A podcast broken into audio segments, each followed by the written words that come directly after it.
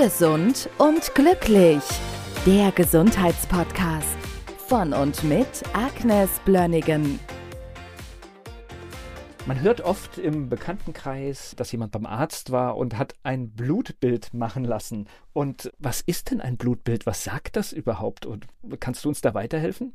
Ja, es ist oft so, dass die Patienten kommen, ah, mir geht's nicht gut. Und mein Arzt hat ein großes Blutbild gemacht. Auch und noch es ist groß. alles in Ordnung. und das möchte ich wirklich mal klarstellen, was es wirklich aussagt und was da absolut nicht drin ist. Also es gibt das kleine Blutbild und das große Blutbild. Ich mache das jetzt nur ganz einfach und schematisch. Also eigentlich geht das hier nur um Bestandteile des Blutes und Anzahl bestimmter Blutkörperchen und deren Färbung. Also im kleinen Blutbild siehst du die Leukozyten, siehst du die Erythrozyten, das Hämoglobin, Hämatokrit und dann noch ein paar Anteile von Qualität und Größe von Erythrozyten. Das alles. Das große Blutbild wird ergänzt noch mit den Aufsteigungen von den Leukozyten, also Lymphozyten, Monozyten, Eosinophile und Basophile im mengenmäßigen Anteil. Das war's. Das sagt eigentlich nur das etwas darüber aus, dass das Immunsystem halbwegs funktioniert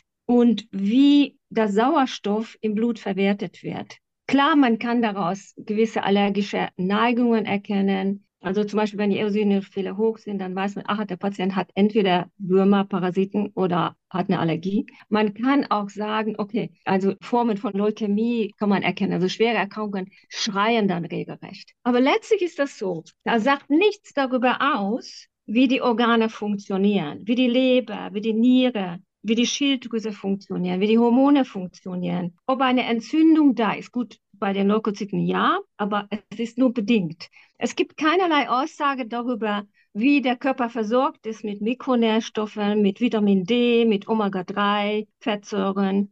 Eigentlich ist eine minimale Aussage über die Gesundheit. Und wenn es jemandem nicht gut geht, dann gibt das noch zusätzlich, also ich, ich will das jetzt nicht komplett in Frage stellen, es ist schon sehr wichtig, ein Blutbild zu sehen, aber letztlich ist das so, wenn es dem Patienten nicht gut geht, dann anhand der Anamnese können wir viele andere Dinge ergründen, um zu sehen, wo hat er wirklich Mangel? Wo müssen wir denen wirklich helfen, vielleicht mit Mikronährstoffen zu einer besseren Gesundheit und Regulation zu verhelfen? Also ich rate den Patienten wenigstens einmal im Jahr, auch wenn die keine großen Probleme haben oder wenn sie mit der Therapie durch sind, dass man eine Vollblut-Mineralanalyse macht. Da sieht man das Vorhandensein, die mengenmäßige Vorhandensein von Mineralien, von Zink, von Magnesium, von Selen, von Eisen und so weiter. Also Metalle, die wir brauchen für unser Immunsystem. Ich würde immer das Vitamin D untersuchen und einen Omega-3-Index machen, also Fettsäurestatus der Zellmembrane. Da haben wir schon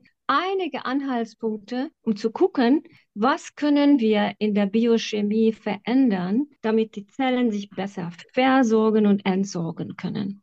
Also das wäre jetzt einfach mal so eine grundsätzliche Untersuchung. Und dann, wenn jemand kommt mit bestimmten Beschwerden, dann untersuche ich noch ein paar andere Dinge. Also es gibt so ein paar Parameter, die wir immer abnehmen in der Praxis. Zum Beispiel, wir sorgen auch dafür, dass durch die Therapie, die wir machen, keinerlei Gefahren ausgehen können. Ich bin ein großer Verfechter davon, dass wir zum Beispiel die Glucose-6-Phosphat-Dehydrogenase immer abnehmen beim Patienten. Das ist ein Enzymmangel, eventuell die eine Vitamin C-Infusion, Hochdosis-Infusion unverträglich macht. Das kostet ein paar Euro und der Patient und ich sind sicher, dass da nichts passieren kann. Es ist gar nicht so selten, dass ein Mangel davon besteht. Ich sehe das halt, weil wir das so oft machen. Also wenn ich das jetzt verstehe, das ist die Untersuchungen, die du veranlasst, die sind schon konkret auf der Suche nach ganz bestimmten Dingen und dieses große und kleine Blutbild, das ist sowas wie eine allgemeine Übersicht und ich habe dann auch so ein bisschen die Befürchtung, dass natürlich es ja auch so ein bisschen davon abhängig ist, wann mache ich das und dass ich so ein Blutbild auch im Tagesverlauf vielleicht sogar unterscheiden kann. Das spielt ja keine große Rolle. Eigentlich ist das, wo man immer sagt, man muss es nüchtern abnehmen, das wissen manche Patienten, das ist, besteht den Zuckerstoffwechsel und es gibt manche Werte, die einfach günstiger sind, wenn das nüchtern abgenommen wird, Okay. weil, also zum Beispiel Homozystein ist nicht unbedingt eine Pflicht, das nüchtern abzunehmen, aber das Labor hat manchmal ein hämolytisches Serum, wenn der Patient vorher was gegessen haben. Aber es ist eher unwichtig. Gut, nach welchen generellen Dingen suchst du? Du hast jetzt schon ein paar Sachen gesagt. Hängt das auch ein bisschen von dem Erstgespräch mit dem Patienten, mit der Patientin ab? Ja, auf jeden Fall. Also es gibt ja diese grundsätzlichen Dinge, die ich immer untersuche, also Vollblutmineralanalyse, klein oder groß. Also wir können auch toxische Metalle untersuchen, Arsen, Quecksilber, Cadmium und so weiter. Man muss immer bedenken, leider ist das so, dass Schwermetalle überall sind und viele Patienten wissen gar nicht, dass sie sich selber mit Schwermetallen belasten, wenn sie viel Thunfisch essen zum Beispiel. Manchmal mache ich da eine große Maxi-Vollblutmineraluntersuchung und dann sehe ich, Arsen und Quecksilber sind hoch. Da kann ich fast immer sagen, der Patient isst viel Sushi. Reis hat viel Arsen und das Thunfisch ist leider Gottes mit Quecksilber verseucht. Und wir müssen den diesen Dingen auf den Grund gehen, weil die Problematik von Schwermetallen, die addieren sich nicht, die potenzieren sich. Und oft ist das so, wir haben sogar Bleibelastung durch alte Rohre. Und ich glaube, das ist sehr, sehr wichtig, dem auf den Grund zu gehen, weil sonst können wir das nicht aus dem Weg räumen. Also je nachdem, was das für ein Gespräch ist, was sich daraus ergibt, mache ich auf eine mehr oder weniger große Vollblutmineraluntersuchung.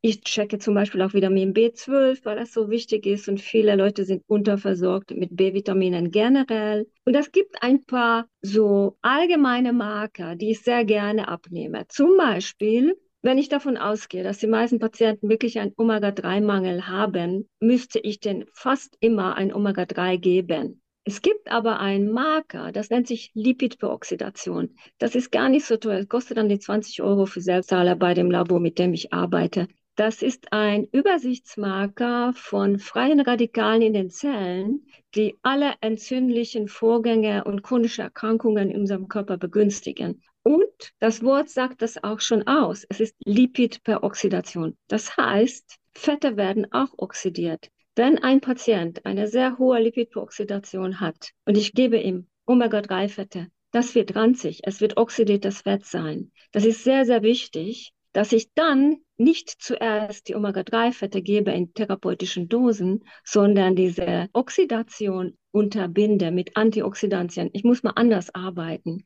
Da weiß ich, die Schritte der Therapie müssen dann andersrum erfolgen. Und das ist sehr wichtig.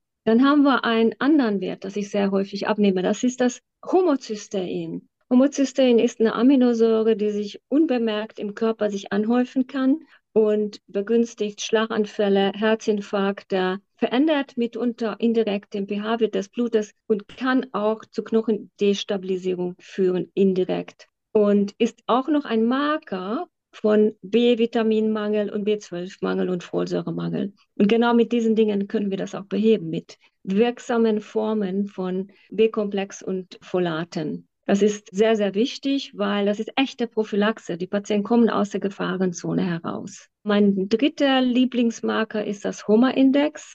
Das betrifft das Insulinresistenz. Und wir messen das tatsächlich nüchtern. Also das wird dann nüchtern Insulin gemessen und Zuckerwerte dazu. Und das ist so, dass dieser Hummer-Index, diese Insulinresistenz, ist Jahre vorher, bevor der Patient zum Diabetiker wird, schon erhöht ist in den meisten Fällen. Und wenn ich denen erkläre, was das bedeutet, dann sind die sehr stark motiviert, das zu verändern. Und das lässt sich fast immer durch eine Ernährungsumstellung innerhalb von wenigen Monaten umkehren.